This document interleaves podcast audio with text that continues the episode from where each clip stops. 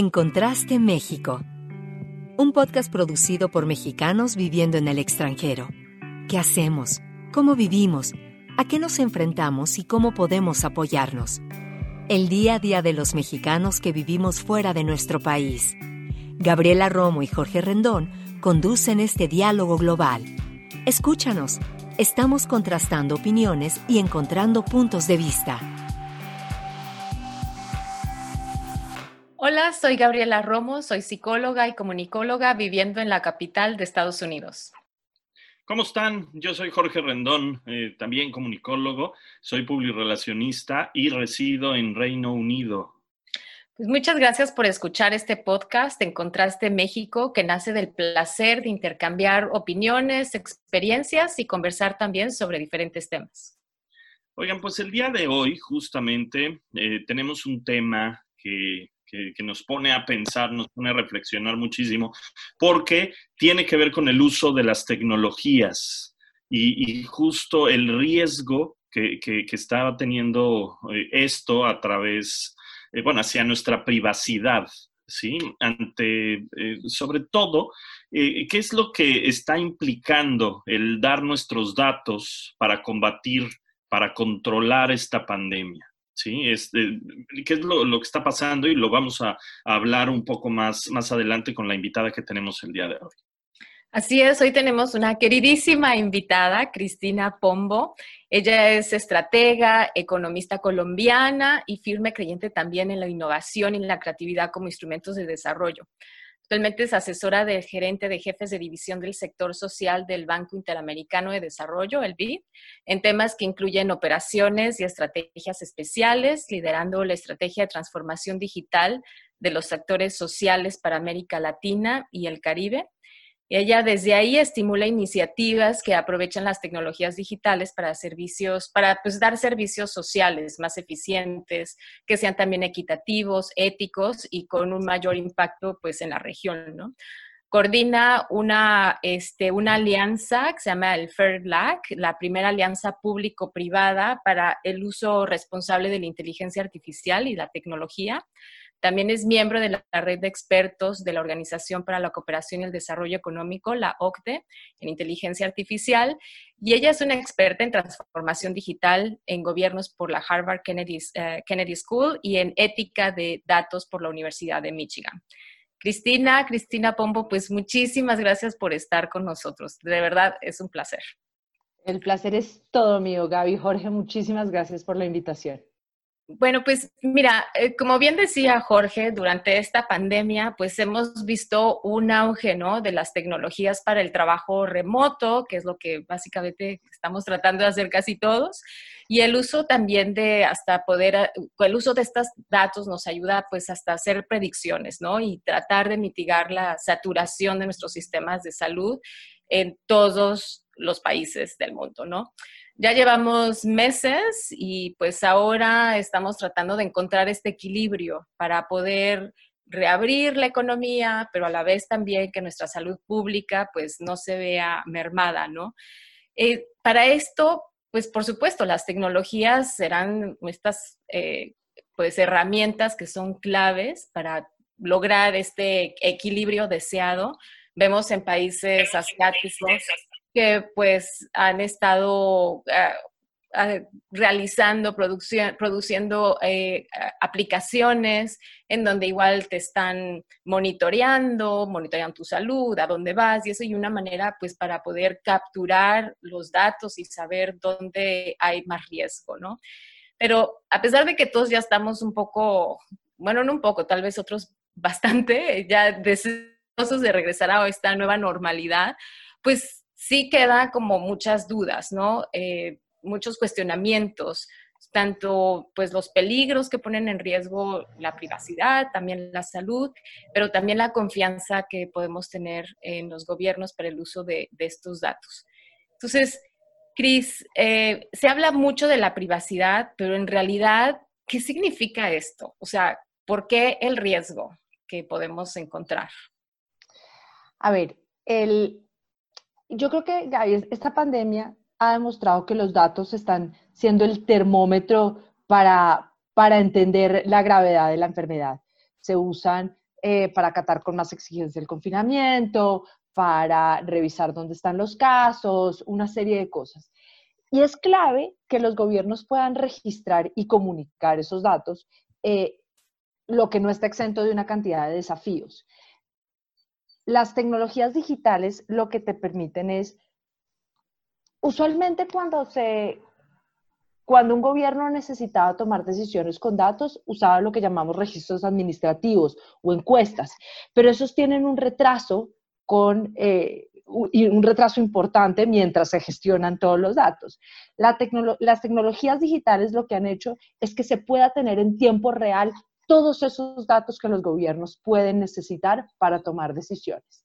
Y ahí es donde están una cantidad de los desafíos que estamos viendo ahora quienes pensamos en estos temas usualmente esos datos, eh, o, muchas veces esos datos, eh, no son tratados con el, con el debido, con la debida privacidad. Esta pandemia ha desbordado a los gobiernos de todo el mundo y el caos de datos ofrecido por los gobiernos alimenta esa incertidumbre. Las actuaciones públicas no siempre han sido las más acertadas y a veces en el afán por mostrar que están respondiendo, varios gobiernos han lanzado estas aplicaciones que piden una infinidad de información que genera más preocupación y desconfianza. ¿Qué datos se recogen y cómo? ¿Qué algoritmos utilizan esos datos? ¿Para qué se van a usar? ¿Qué cuestiones de privacidad se están considerando? Todas esas son cosas que aún no tenemos del todo claras. Pues entonces, además de la privacidad, o sea, ¿qué otros peligros ves tú que, se, que entonces representan estas nuevas tecnologías? O sea, sobre todo cuando lo que decíamos, ¿no? Estamos tratando de mantener este equilibrio, de pues combatir y controlar la pandemia, pero además en este contexto de que estamos tratando de reabrir la economía y que, bueno, venimos después como otra fase, ¿no? O sea, es el durante y el, del COVID y el post-COVID. O sea, ¿qué otros peligros ves tú también? A ver, yo creo que eh, el, peligro más grande, sinceramente, es, es, el tema de la privacidad. Es que en aras de, o con la excusa de decir vamos a controlar la pandemia, muchos gobiernos hagan uso de esos datos o empresas privadas, no solo los gobiernos, empresas privadas, hagan uso de esos datos para fines que no tenemos muy claros. Ese es el tema más complicado. Hay otros, hay otros eh, riesgos importantes, como por ejemplo el aumento en las brechas de desigualdad que se pueden dar. Eh, en muchos de los 26 países de la región, 13 decidieron hacer confinamiento total y 12 algún tipo de cuarentena lo que ha implicado que las escuelas, por ejemplo, tengan que moverse eh, a, clases virtuales. Eso en una región donde eh, más del 50% de las escuelas no tiene conexión a Internet y donde muchos chicos en sus casas no tienen computadores o no tienen manera de acceder a estas herramientas virtuales. Entonces, mientras las personas con más recursos pueden seguir estudiando con todas las dificultades que eso implica, hacer, eh, hacer eh, trabajo eh, en línea desde la casa, otras personas no. Entonces, las tecnologías digitales son una muy buena herramienta, pero hay que tener cuidado con el principio de igualdad y de proporcionalidad, ¿no? ¿cómo no, ¿Cómo no aumentamos las brechas digitales por hacer uso de las herramientas digitales? Oye, Cristina, y ahora eh, estamos hablando de los, de los riesgos, ¿no? Estamos hablando de esta parte negativa, pero eh, cuando nos referimos a la parte positiva, cuando nos referimos de las, de las buenas prácticas y todo, ¿qué, ¿qué, implica esto también? Porque tiene, tiene todo un potencial de, eh, también, ¿no? Tiene un potencial enorme y si me preguntas a mí, creo que los beneficios son mayores que los costos si se hace ordenadamente. Eh, las tecnologías digitales han demostrado eh, democratizar una serie de cosas que de otra manera no se podían hacer. Eh, por ejemplo, la telemedicina. La telemedicina hace que muchos médicos o personal, o personal de la salud o atención que no llegaba a ciertas áreas pueda hacerlo en este momento.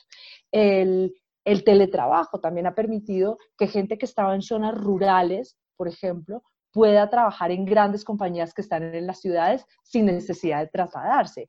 O el uso de los datos, que es un tema que a mí especialmente me apasiona, hace que se puedan tomar mejores decisiones. Cuando tú tienes buenos datos, datos de calidad y que son manejados éticamente, las decisiones que puedes tomar son mucho más informadas y puedes evitar entonces crear esos sesgos que el mundo análogo te, te hacía eh, crear muchas veces. Entonces creo que hay un montón de, de, potencialidades si se hace, si se maneja con cuidado.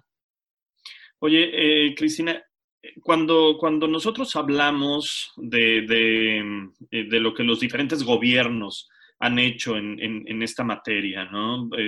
evidentemente han echado a andar una serie de, aplicaciones, de tecnologías, etcétera tú em, nos, podrías decir, ¿conoces algún modelo que, que, haya sido o que esté siendo exitoso en, este, en, este, en este sentido? Eh, de algún país eh, que, que, haya llamado la atención. Se tiende a comparar de pronto en algún momento la, manera en que los, diferentes gobiernos han respondido ante, ante la pandemia, ¿sabes? Y hay unos que, han visto que, sus, que sus estrategias han sido mejores y, tal. En este caso específico, ¿hay alguno o hay algún modelo que, podríamos eh, poner como, como en la cima? Esa es una pregunta súper interesante, Jorge, y antes de darte lista de países, yo quiero hacer dos aclaraciones que me parecen muy importantes. La primera es que la respuesta correcta al manejo de la pandemia con herramientas digitales depende muchísimo de la cultura de un país y del nivel de democracia y la confianza que la gente tiene en sus gobiernos. Y la segunda, que es también súper importante en esto, es que las tecnologías disponibles tienen que ser utilizadas de manera complementaria al trabajo del sistema sanitario. Eh, es decir, siempre tienen que ir amarrado al plan epidemiológico que tienen los países. ¿Y esto por qué te lo digo? Porque la gente compara mucho Corea del Sur. Y dice, claro, Corea del Sur desarrolla una cantidad de aplicaciones. O Singapur, que también tiene una aplicación de, trazabilidad de contactos.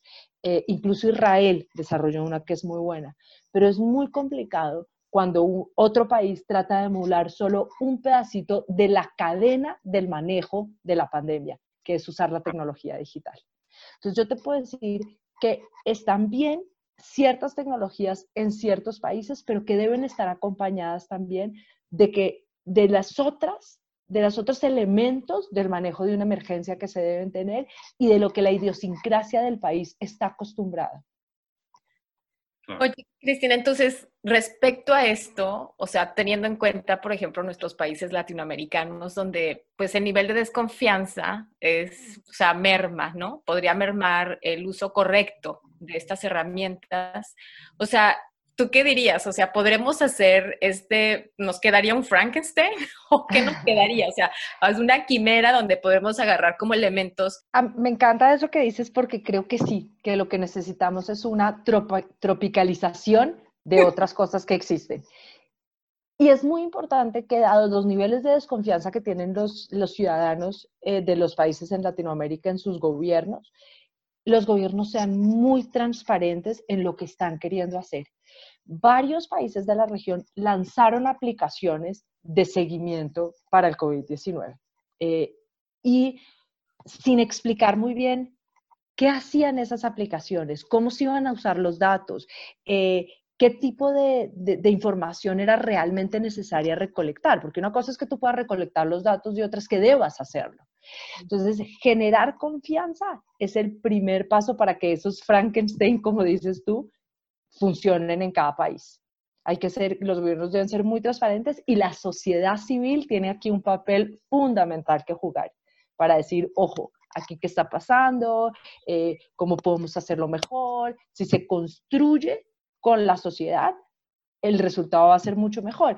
Y que no salgan a crear aplicaciones por el solo hecho de decir, tengo una app para manejar la pandemia. Hay que pensarlo en el contexto, como decíamos antes, del sistema de salud, en el contexto de las características específicas que tienen los países.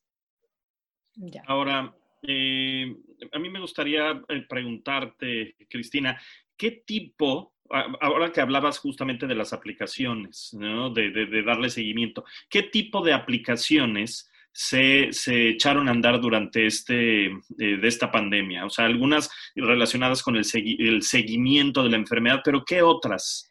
Hay varias, eh, hay, varias.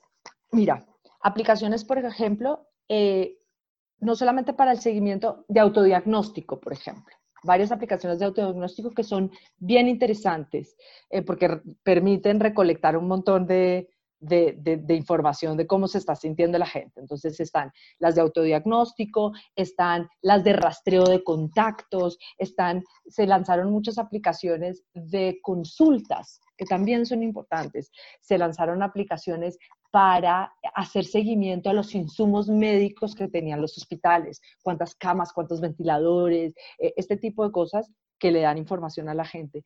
Se lanzaron, se lanzaron aplicaciones en educación para poder hacer mejores eh, seguimientos a los estudiantes, para que los profesores pudiesen enseñar mejor en un, en un, en un esquema muy complicado de confinamiento. Se lanzaron aplicaciones de teletrabajo.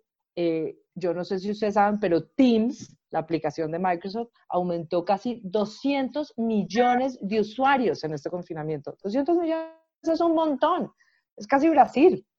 Eh, así que aplicaciones y tecnología ha surgido un montón. Y sin hablar de aquellas que han surgido de los emprendedores para dar soluciones a cómo, cómo estar mejor en temas de confinamiento, eh, aplicaciones de salud mental, aplicaciones de conexiones entre, entre amigos, eh, infinidad de soluciones eh, digitales en este momento. Oye, em, y bueno, ¿tienes alguna recomendación para que la gente eh, pueda proteger su privacidad? ¿Qué le, diríamos a la gente? ¿Cómo proteges tu privacidad, pero a la vez cómo proteges tu salud? ¿Qué, hacemos en, este tema? Mi sugerencia es cuestionar, cuestionarlo todo, Jorge. Es ver si vas a, si te dicen que tienes que bajar una aplicación eh, para hacer seguimiento a la pandemia, preguntar preguntar eh, y buscar tal vez organizaciones de la sociedad civil locales que te ayuden a tener esa información. ¿Para qué necesitan estos datos? ¿Cuáles son los sistemas de privacidad que se están haciendo? ¿Le han hecho auditorías digitales a esa aplicación? Eso es lo que yo hice con la aplicación de mi país, por ejemplo.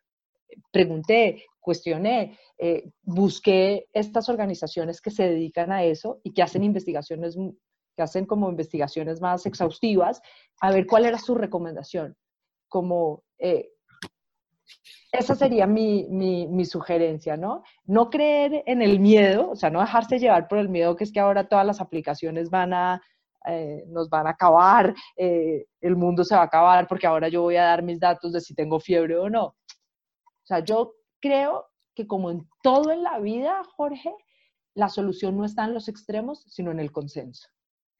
O sea, básicamente también creo que ahora vamos a tener que empezar a leer los términos de privacidad primera vez. Siempre debimos haberlo hecho. sí. Pero, pero además, ¿qué pasa si no los, o sea, el, problema es este que hemos tenido todo, todo el tiempo, o sea, si no lees esos, esos términos, bueno, no los lees, pero más bien, si, a, lo mejor no estás de acuerdo con algo, pero si no los eh, aceptas, pues no, no, no te metes a la aplicación, no, te, no, no puedes entrar. ¿Qué haces con eso?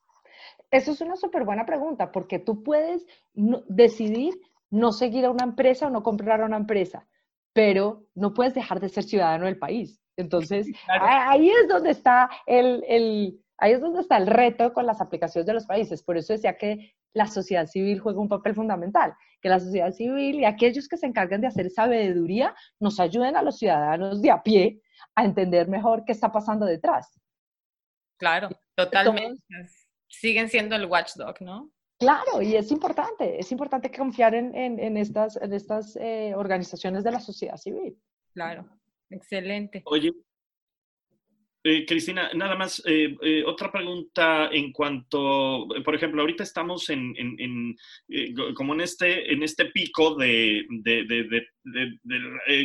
que echemos, bueno, hemos echado a andar un montón de, aplicaciones de, tecnología a tope, ¿no? Estamos, bueno, on fire, definitivamente. Pero, pero, ¿qué va a pasar? O sea, por un lado es porque estamos todos encerrados, ¿no? O sea, estamos, estamos encerrados, entonces están desarrollando cosas, estamos haciendo este tipo de, videollamadas que ahora en todos lados vemos cuadritos con pantallas y, se está dialogando, se está discutiendo. ¿Qué va a pasar?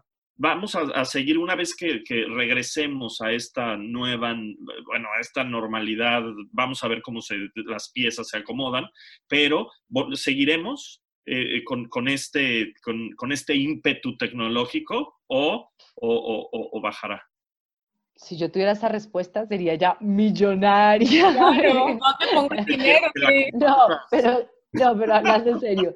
Eh, a ver, yo soy una tecnooptimista, sin duda. Yo creo que esta situación aceleró la transformación digital que se venía dando. ¿Qué significa eso?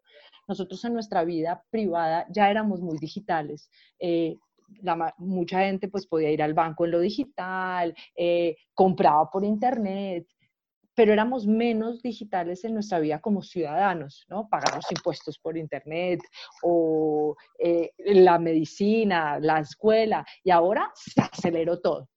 Entonces yo creo que vamos a seguir con un poco de aceleración, pero nos hemos dado cuenta y países que ya han salido del confinamiento y tuvimos una conversación con, con Corea del Sur muy interesante hace una semana sobre el tema. Para ellos, eh, para ellos, la clave en el futuro está en high touch, high tech. ¿Eso qué significa? El, tecnología de punta para hacer las cosas, pero con un toque humano muy importante. Y creo que ese es el futuro. Creo que haber estado tanto tiempo hablando con pantallitas nos ha demostrado la importancia del contacto humano y la importancia de las interacciones eh, humanas. Es verdad.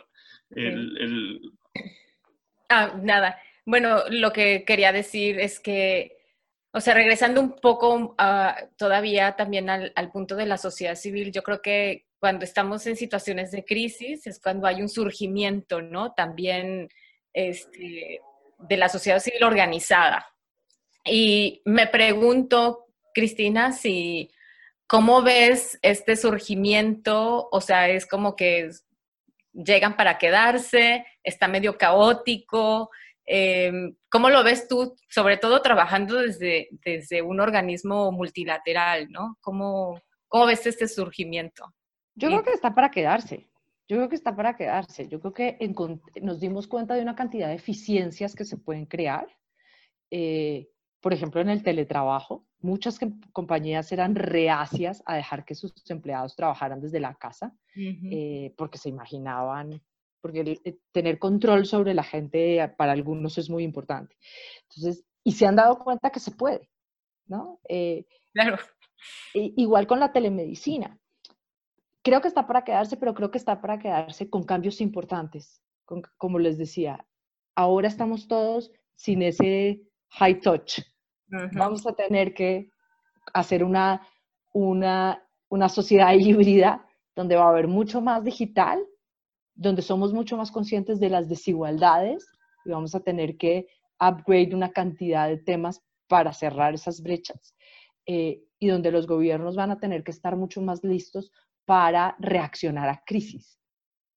Esta crisis del COVID fue muy parecida, guardando las proporciones, a crisis de desastres naturales, donde los gobiernos tenían que reaccionar muy rápido. La diferencia es que aquí es la primera vez que no es hipérbole decir todo el mundo. Cuando dices, es que a todo el mundo le pasó. Todo el mundo. Increíble. todo el mundo. Sí, claro. Perfecto. Claro, eh, Y te habíamos invitado también para que eh, trajeras la, la, bola de cristal digital, ¿no? Podemos ver ahí el futuro.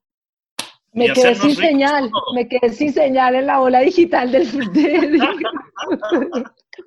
Se cayó la señal. Se cayó la señal.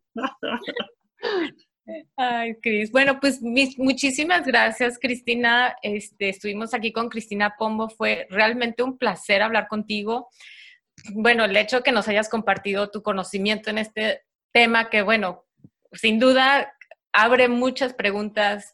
Aparte nos exige ser eh, pues ciudadanos como que cuestionemos más, más responsables también y nos reta también pues adaptarnos de la mejor manera como los hemos tratado de adaptar durante estos tiempos Y bueno, pues yo creo que esta conversación va a continuar porque las tecnologías van súper rápido y ahí vamos, ¿no? Atrás de ellas.